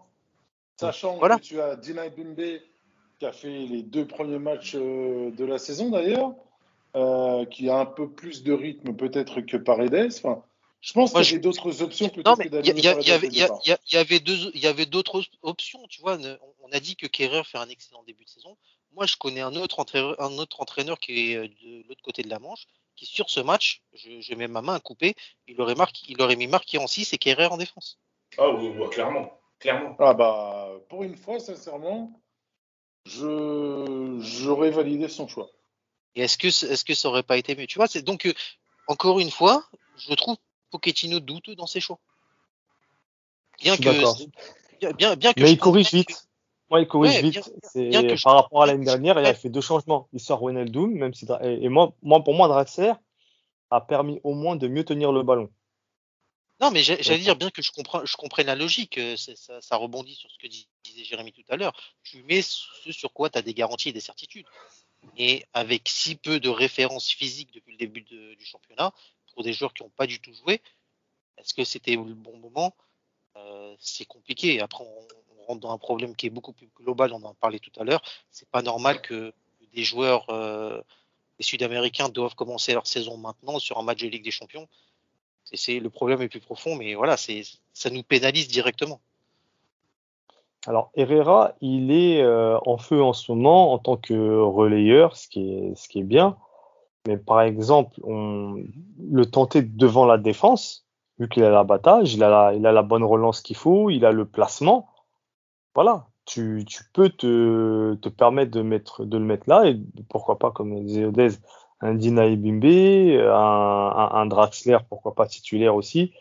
Mais voilà, tu ça, peux, hein? tu peux te permettre un Herrera devant la défense plutôt qu'un plutôt qu'un Paredes au coup d'envoi, je parle. Danilo, Danilo, il rentre à la mi-temps, lui aussi, il a, il a très peu de temps de jeu depuis le début de la saison, à part avec le Portugal, je sais même pas s'il avait joué, mais euh, il est revenu, euh, il est revenu assez, assez, enfin, il est revenu, il a enchaîné très vite parce que le match où euh, il joue à, à- le Trophée des Champions, il n'est pas censé le, le débuter comme Ghana est sous, est sous Covid. Du coup, il, il joue ce match-là. Mais tu sens que le gars, il a besoin aussi d'enchaîner. Et je pense que des gabarits comme lui, c'est très compliqué. Est-ce que, est-ce que, Sur des bouts Oui. de match comme ça, est-ce que justement, après, Dan- juste- Danilo, il n'a pas du mal euh, sur les. euh, est-ce qu'il n'a pas du mal justement à rentrer dans les matchs? On sait qu'il lui faut quand même un petit, c'est un petit diesel. Hein Euh, est-ce que rentrer en cours de match, c'est pas forcément euh, une bénédiction pour lui? C'est sûr, c'est pas Herrera. Maintenant, euh, voilà, il a fait des matchs où il y a des matchs où il est rentré l'année dernière, notamment, et il était bien rentré. On, on rappelle aussi que l'année dernière, euh, il était l'un des Dans seuls à avoir fait une préparation. aussi. Ouais, ouais, et c'était l'un des seuls à avoir fait une préparation. C'est vrai. C'est vrai, c'est vrai, c'est vrai. Euh, messieurs, encore une fois, avant d'avoir vos, vos tops et vos flops, ou à la limite, on va, on va aborder tout de suite les tops et les flops, Manu. Euh, top et flop. Euh, alors en top, euh, je vais je vais juste mettre Ander Herrera et Keller Navas, qui sont les deux à avoir surnagé hier dans, dans ce marasme. Après une petite mention spéciale à la rentrée de, de Nuno Mendes, qui euh, ce qu'on l'a on l'a tout de suite vu en fait que c'était un bah, qu'il était à son poste de prédilection. Après bon, il a bien bénéficié aussi de la de la de la grosse baisse physique des euh, des Brugeois, mais euh, il y a du bon, c'est assez euh, assez pro assez prometteur. Euh, et en flop, euh, je vais mettre euh, je vais mettre Paredes, bien entendu. Euh, Paredes qui qui est pas du tout depuis plusieurs euh, plusieurs mois maintenant. Van Wijnaldum qui qui me qui me déçoit depuis qu'il arrive au club. Mais bon après c'est pas spécialement de sa faute. Mais, mais quand même, je trouve que c'est un joueur qui est assez neutre. Voilà, il prend, il n'y a pas spécialement de prise de risque, contrairement donc avec l'Euro qui nous a fait, il n'y a pas prise de risque, euh, peu de passes en avant, beaucoup de passes latérales, beaucoup de touches de, beaucoup de touches de balles pour euh, pour rien. Et le dernier flop, ça, témoigne, ça, témo- ça témoigne du joueur qui est encore sur la pointe des pieds et qui n'est pas Voilà. encore euh, totalement chez lui. Et, et en dernier, euh, et en dernier Neymar, Neymar qui est ben, sur la lancée de sa, sur, ouais, il, il est toujours en fait dans la continuité de, de sa fin de saison dernière. Mis à part le match euh, face euh, face au Bayern Munich, euh, le match euh, le match retour, euh, c'est pas du c'est c'est pas du bon Neymar, c'est encore pire depuis euh, depuis le début de la saison, avec la fin de la Copa, euh, la petite pseudo polémique sur son sur son physique et sur son poids, mais de toute façon, là-dessus. Voilà. de toute façon, on le voit, hein, on le voit que physiquement, on le voit que physiquement, il y est pas du tout. Il arrive plus spécialement à, à, à accélérer. Il est assez pâteau dans ses mouvements. La technique, elle est toujours là, mais, mais c'est moins tranchant que, que, que d'habitude. Et après, euh, il y en a qui diront, ouais, on va mettre Messi dedans, etc. Mais bon, Messi, euh, voilà, quoi. Messi, c'est son, quoi, c'est d'être son quatrième match de la saison seulement. Donc, euh, je m'en fais pas pour lui, hein, parce qu'on parle de Lionel Messi. Quoique, mine de rien, on avait quand même une putain de passe sur la Ouais. fin de match de, de Messi pour Neymar et tu Bon. dis, Ouais. bordel, quand ce sera, quand ce sera Mm. euh, affiné, affûté, tout ce que tu veux, Mm. euh, il y a des choses qui trompent pas quand même. hein, ça pue le foot. La, la- Et après, il y a, il y a ah oui, j'ou- j'oubliais, j'oubliais un, mais je pense qu'on va en parler plus tard, donc euh, je le on garde après, on gardera après. Allez, à moi d'enchaîner. Euh, moi, je vais pas avoir de top, si ce n'est, euh, si ce n'est, allez, euh, il est rentré en cours de jeu. J'ai bien aimé l'entrée de Nuno Mendes. Euh, surtout des flops de mon côté. Euh, flop Jorginho Wijnaldum. Euh, encore une fois, même s'il était blessé, tout ce que vous voulez, je pense qu'il n'est pas à son poste, qu'il doit être reculé sur le terrain et qu'il peine à s'installer dans, dans cette équipe. Et flop, malgré le fait que ce soit mon petit chouchou, Icardi manque de chance. Euh, malheureusement, il est sur ses premiers ballons, enfin, il est sur les ballons qu'il affectionne, les ballons premier poteau. Il a eu les, il a eu les opportunités et il était dans un soir sans. Euh, allez, j'espère qu'il va manger son pain blanc parce que si je dois trouver des choses positives, on a vu des choses hier soir qu'on ne voyait plus déjà depuis un petit moment. Dans les courses, il est là. Il arrive à se libérer. Euh, voilà. Je... Et il revient de blessure. Donc euh, voilà, je... je vais continuer à rester patient avec Icardi et je continue de penser que cette saison euh, n'aura de salut euh, que si Icardi devient notre facteur X. Alors moi, je suis pas, je suis pas sûr. Ah je pense que ça va être notre facteur X parce qu'on va trop s'appuyer sur nos trois de devant et je suis pas certain qu'on y arrive si on n'a pas un œuf prolifique. Mais bon, c'est une petite parenthèse que j'avais. Euh, et puis derrière, euh, autre flop, euh, bah, notre ami Preston Kimpembe qui, voilà, vivement que Monsieur Ramos se remette parce qu'il est temps de faire souffler le soldat, le soldat mention spéciale, une fois de plus, n'est pas coutume, joueur de l'équipe adverse, Noah Lang, pur produit de l'Ajax. Je pense qu'on va en entendre parler dans les futures années parce que ce petit joueur, on voit tout de suite au toucher de balle que ce n'est pas un joueur qui est fait pour le championnat belge, avec tout le respect que j'ai pour eux. Sakil, Je te trouve un peu dur avec Presco. A- il a quand même euh, répondu présent derrière. Il a, il a quelques situations on t'entend, parle plus fort. Je te disais, je te trouve, euh, je te trouve un peu dur avec Presnel Kimpembe. Je trouve qu'il a, il a fait un match euh, plutôt solide et il a, il a sorti des, situations très critiques euh, en défense. Globalement, hein, même si je, je cite aucun top, pour moi, il n'y a aucun top dans, ce match. Allez, si peut-être une un petit top mention spéciale pour Kylian Mbappé, qui encore une fois, quand, quand c'est difficile, se réveille et sort l'action qui, qui nous permet de souffler avant, avant sa blessure. C'est, on, a bien senti de toute façon que s'il y avait quelque chose, si quelque chose devait se passer, ça, ça viendrait de lui. C'est venu de lui et ensuite malheureusement il s'est blessé. Que aucun top euh, à part entière pour moi. Des flops, Leandro Paredes, euh, Jorginho et euh, après je vais je vais cumuler euh, Danilo Pereira et Abdou Diallo qui, qui ont été en difficulté. Effectivement, Paredes, il fait bien de, le dire. J'aurais dû le mettre dans, mon, dans, mon, dans mes flops. Jérémy? Alors oui, en top, c'est vrai que c'est difficile, mais j'en mets quand même deux.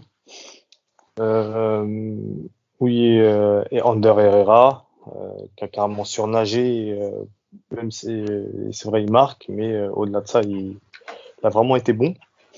En deux, bah, moi, je suis David Sakil et vraiment, euh, je trouve vraiment dur, mais je trouve que la charnière, et c'est mon deuxième top, la charnière centrale parce que euh, dans un match compliqué où le milieu de terrain était euh, vraiment euh, à la rue et des latéraux parfois débordés, je trouve qu'ils ont bien su gérer euh, le surnombre et ont pu relancer avec calme. Il y a eu quelques petites erreurs techniques, mais euh, à la réception, sur les centres tendus, ils ont vraiment euh, été très performants, bien aidés par Navas, c'est vrai, mais euh, je trouve que la charnière centrale a vraiment tenu euh, la dragée haute face à, à euh, à des adversaires qui poussaient et qui ont euh, exploité toutes les failles possibles au milieu de terrain. Ça sera pour euh, tout pour les deux tops. On peut prendre. Oui, je- Est-ce Mbappé, que- oui, est-ce que- vrai. Alors, je vais, Je peux- je vais rebondir sur ce que tu viens de dire. Ah, excuse-moi, tu voulais citer Ouais, vas-y. Mbappé? Ouais, je Moi, dis je ouais, juste- on peut, on peut citer en mention spéciale. Ouais. Je vais juste rebondir sur ce que tu disais par rapport à la charnière centrale.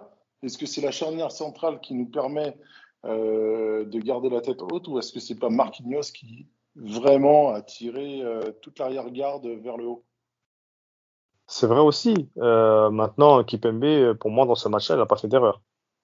Il fait pas Mm. d'erreur. Et euh, c'est là, c'est là où les automatismes servent. Parce que je pense qu'avec euh, une défense peut-être ex- expérimentale, euh, dans, dans ce genre de fin de match un peu compliqué et tout, où, euh, tu peux prendre le deuxième but. Et là, justement, l'expérience a fait que ils- et leur, la façon comment ils ont pu gérer les, les, les offensives adverses, c'est l'habitude de jouer ensemble. Parce que en un regard, ils se comprennent et ça permet de tenir le truc. Ok, ok. Et euh, maintenant, dans les flops, bah voilà, on en a dit avant, hein, Paredes, euh, pour tout ce que tout ce qu'il n'a pas su faire, surtout sans ballon, dans l'agressivité. Euh, Pour toute son œuvre. L'agressivité, il l'a, mais pas à bon escient. Du coup, c'est bien la bagarre, mais sincèrement, c'est une très grosse déception. Et comme je le disais encore la, semaine dernière, je suis très inquiet pour lui parce que si Gay maintient son état de forme, je vois pas, je vois, je vois Paredes disparaître du 11 même dans les grosses échéances. Je, je vais vous poser une petite question là qui, me vient à l'esprit. Est-ce que vous avez souvenir sur un match qu'un carton jaune ait pu justement euh, totalement euh, ou tuer un joueur ou, euh, tuer entre guillemets le match d'une équipe? Parce que j'ai vraiment l'impression que son carton jaune il l'a traîné comme un boulet et que euh, ça s'est reflété sur tout le reste de l'équipe derrière. Et c'est surtout ouais que ça le fout, ça le fout dedans quoi, parce qu'il arrive, euh, non seulement il arrive tôt dans le match et il arrive après une erreur bête. Encore une fois, euh, euh, voilà, il jouait, il jouait en dilettante, en, en, en trottinant, erreur technique, il est obligé de se rattraper. Il a beaucoup de chance en fait que, que Marquinhos couvre, parce que sinon c'était pas le jaune, c'était c'était le rouge. Et là, je pense que le match on l'aurait, euh, on l'aurait perdu. Mais euh, ouais, je pense que c'est ça qui l'a, qui l'a un petit peu, euh, qui l'a un petit peu, enfin c'est pas qu'il l'a un petit peu, hein, qui l'a beaucoup bridé sur euh, sur ce match et euh, qui a fait en sorte que sa, sa première mi-temps soit vraiment euh, apocalyptique. Franchement, c'était c'était un rare niveau de oh, une- un, un rare niveau de faiblesse de sa part. C'était assez ouf. Hein. Toi, tu es spécialiste du poste au niveau du gardien. Donc, moi, je suis spécialiste du poste au niveau du milieu défensif axial. Moi, je suis 6. Du coup, je peux te dire que quand tu prends euh, un carton jaune, tu sais que tu, tu défends plus pareil. Parce que tu Ah bah, sais ça, que c'est un, c'est un poste où euh, on t'apprend à faire euh, la faute tactique. On t'apprend, enfin, tu toujours, voilà, tu dépends de ce qui se passe autour de toi, mais il y a toujours du nombre, enfin, de, de nombreux joueurs dans, dans l'entrejeu, donc à gérer. Et quand tu prends un gabarit comme Paredes qui est assez lourd déjà et qui euh, euh, se jette euh, assez rapidement euh, parce qu'il peut, il a du mal à, à maîtriser ses nerfs, c'est sûr que le Mm. match euh, change complètement pour lui. Ça veut dire qu'il sait qu'il peut plus se jeter.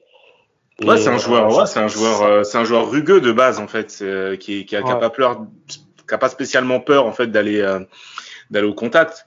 Donc euh, c'était sûr que sa façon de défendre, elle, elle- elle change Ouais, complètement. voilà. Ça veut dire qu'il doit être plus dans le placement, qui veut dire placement veut dire euh, Mm. euh, petit déplacement par-ci par-là. Et il n'a pas la condition physique pour, donc euh, c'est fini. On Et d'autant, 10. ouais, en plus c'était lui qui était devant la défense, donc euh, il était, il était sujet à ce, à ce type de, à, à ce type de, de, de faute éventuelle qu'il aurait pu commettre. Quoi. Ouais, c'est ça. Pour répondre à ta question, Odez, c'est c'est pas un carton jaune qui a foncièrement déstabilisé l'équipe, mais plutôt le joueur euh, très profondément. Idrissa Gueye l'année dernière à Barcelone. Ouais, je, je le cherchais parce que moi je me suis dit que c'était pas Leipzig, parce que mais à Leipzig il finit par prendre le deuxième jaune. Mais c'est vrai Ouais, que il- à il- Barcelone, il- euh, En rouge et, et Kimpembe aussi prend rouge à Leipzig. ouais. Ouais, ouais, là, ils sont finis à 9. Genre, Donc, euh, ouais. Voilà, après, bon, pour conclure sur, les flops, euh, quand même Neymar, parce que même s'il a été, euh, n'a pas été avare d'efforts, c'est vrai, mais on attend beaucoup plus d'un joueur comme lui, euh, notamment dans, l'animation du jeu. Très peu de mouvements autour de Messi qui s'est montré volontaire. Messi, je crois que en deux matchs, je l'ai vu plus courir qu'en trois ans à Barcelone, je crois. Il a explosé ses stats de sprint. Et voilà, après, bon, il y a Wijnaldum aussi, beaucoup, une, gro- une grosse déception. apparemment touché, mais euh, je pense qu'on doit, doit s'attendre à, mieux de, sa part et on lui laisse euh, quand même euh, le temps de s'adapter. Voilà, ce sera tout. Messieurs, on va aborder pour terminer ce, podcast le cas de Mauro Icardi. J'en ai parlé un peu tout à l'heure dans, les, dans, les, dans mes flops. Bon, on sait, on, on sait c'est ton chouchou, mais tu vas en parler toutes les semaines, c'est ça ou c'est comment? Hein, il a le ah totem d'immunité. non, mais on va en parler, on va en parler tout de suite de manière assez critique. Euh, comment est-ce que vous jugez son match, son match d'hier? Parce qu'aujourd'hui, euh, je l'ai vu très décrié sur les réseaux, euh, au niveau des supporters.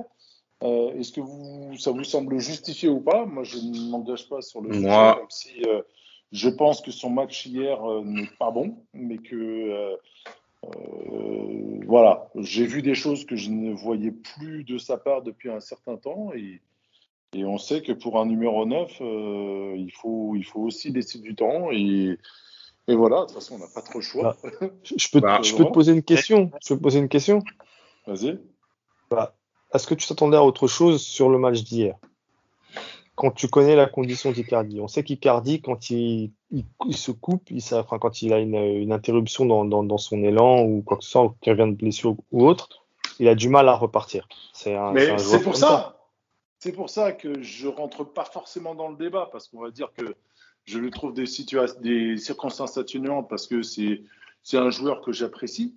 Euh, mais, euh, mais sincèrement, réellement, hier soir, dans son match calamiteux, j'ai vu des choses que je voyais plus du tout depuis un petit moment. Et ça fait un moment qu'il ne s'est pas trouvé des situations. Il y a deux euh, semaines, comme il s'est créé hier. La semaine dernière, quand on a fait le podcast euh, pour parler du, du, du mois d'août, il était dans nos mentions spéciales et on regrettait que, ouais, que, que, sa blessure euh, le, coup, le coupe dans son élan. Le freine dans son élan. Ouais, voilà. Ça... Non, mais, non, mais en fait, euh, Icardi, moi, je trouve pas que son était euh, calamiteuse et désastreuse. Là où il est, là où il est rallié, c'est parce qu'il a fait euh, je ne sais combien d'enjeux en, en mm. peu d'action. Mais après, euh, c'était dans. Il faut, il faut il, a quatre, il a fait 4 enjeux. Ouais, voilà, mais c'est beaucoup quand même, 4 enjeux. C'est bah des situations, c'est des situations particulières. La défense est très près de son but, ça joue la, ça joue le hors jeu. Il y a, il y a certains hors jeux qui sont très très limites en voyant les images. Ça a sifflé, bon, écoute, ça a sifflé, voilà mais euh, moi je trouve pas qu'il, comme dit Odès, c'est sûr que c'est pas suffisant en soi, et par rapport à ce qu'on a vu de lui, il, y a clairement du mieux, il fait des courses, il est un peu plus disponible. Là où ce qui est dommageable, c'est qu'il a sur deux actions, il a des gestes qui qui sont pas bons pour, euh, pour aller au but. Manque de synchronisation. Voilà, notamment ouais, la, talonnade, la, la, talonnade et une, une, autre action. Et il rate un moment, il rate un moment sur un centre d'Akimi, il rate la balle carrément il y a une action quand Messi essaie de lui donner en touche et après je, je, je sais pas s'il s'en met. Je vois totalement l'action que tu veux dire. Et bon voilà, ça, Moi après j'ai été, j'ai été étonné la, déjà. C'est la qualité, c'est la qualité de buteur pur. On peut, on peut se dire que le fait qu'il ait coupé, ça, ça, ça les, ça, ça, ça ouais, a joué dans les sensations. Ouais, dans ses Et moi j'ai, et à côté de ça, je suis assez d'accord avec Odez. Il fait, il fait des courses, il fait des choses qu'il ne faisait plus la saison dernière, même si on attend encore beaucoup plus de lui. Forcément. Moi, j'ai quand même été étonné de le revoir reprendre euh, parce qu'on a, on a annoncé 3-4 semaines et après, je l'ai vu la semaine dernière à l'entraînement et, et d'un coup, il, il, joue contre Clermont et il joue là. Donc, je il pense qu'il a Et il n'était pas supposé jouer aussitôt dans le match. Alors, ah, même euh, tout court, enfin, jouer tout court. Déjà, on avait annoncé 3-4 semaines d'absence. Euh, Alors, il, il était blessé à l'épaule et, et, je l'ai vu jouer sur les réseaux au polo et lançait à plus de 40 mètres même 50 mètres des, des, des, balles de polo euh, euh, avec, euh, avec une épaule en vrac, tu fais pas ça. donc, euh, donc voilà, c'était une petite, une petite aparté sur sa blessure. Donc je ne sais pas du tout ce qu'il avait exactement, mais pour sûr, son épaule n'était pas si touchée que ça. Mais petite question, tu regardais ses stories à lui ou celle de Wanda? Non, c'est ses stories à lui. Wanda, je laisse ça, je, je, je laisse ça à d'autres, à d'autres fans qui se reconnaîtront s'ils nous écoutent. doucement, doucement, il dirait. Doucement. Messieurs, euh, d'autres choses à dire sur le match de Bruges? Non, faut pas. Bien sûr, c'est c'est normal d'être frustré, déçu, tout ce qu'on veut. Maintenant, il faut aussi euh, dire qu'on a rencontré une bonne équipe en face, on n'a pas mis les ingrédients.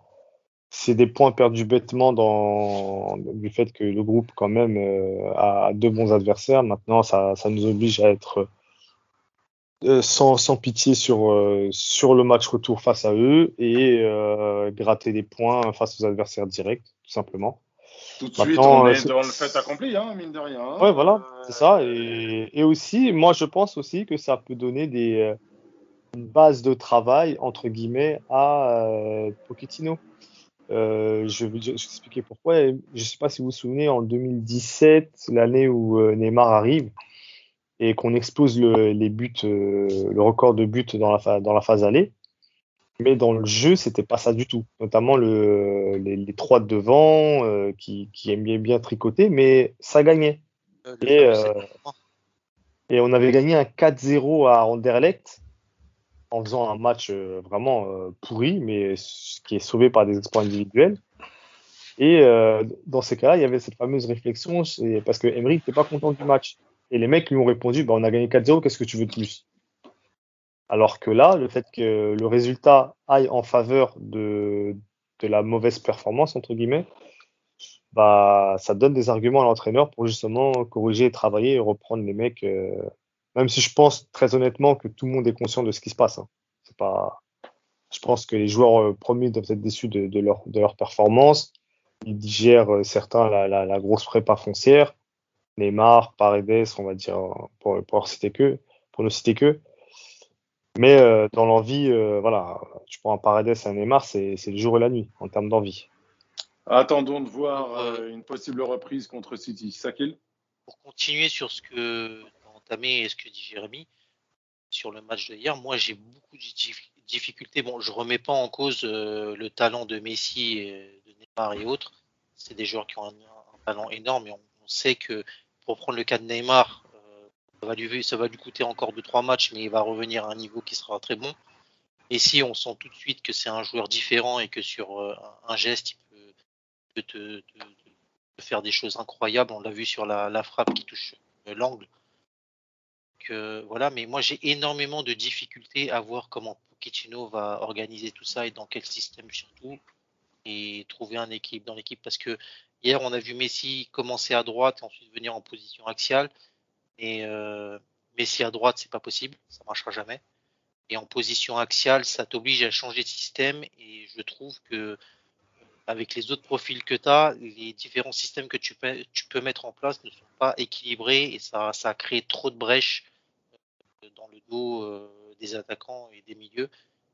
Et on va être trop friable. J'ai énormément de difficultés à voir quel, comment est-ce qu'il va organiser tout ça et euh, s'il y a des choix à faire, lesquels il va faire.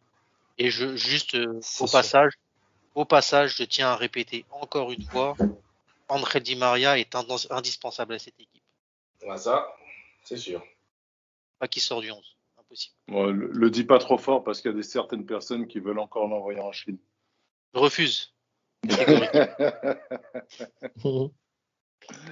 Non, c'est sûr que, euh, on, on, on l'a dit. Je suis fidéiste.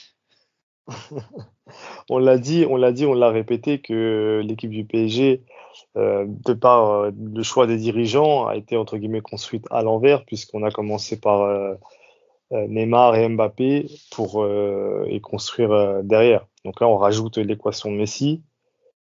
Bah, on a déjà vu deux entraîneurs qui sont qui, qui, ont, qui ont, qui ont, eu des soucis avec ça et qui ont trouvé, qui ont trouvé des formules hein, malgré tout, mais sur le long terme, c'est sûr que y a, ça passe pas sans, sans pot cassé.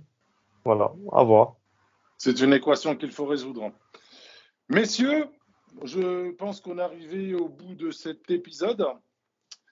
Manu, j'espère que tu n'es plus parmi nous, que tu as passé une bonne soirée en notre compagnie.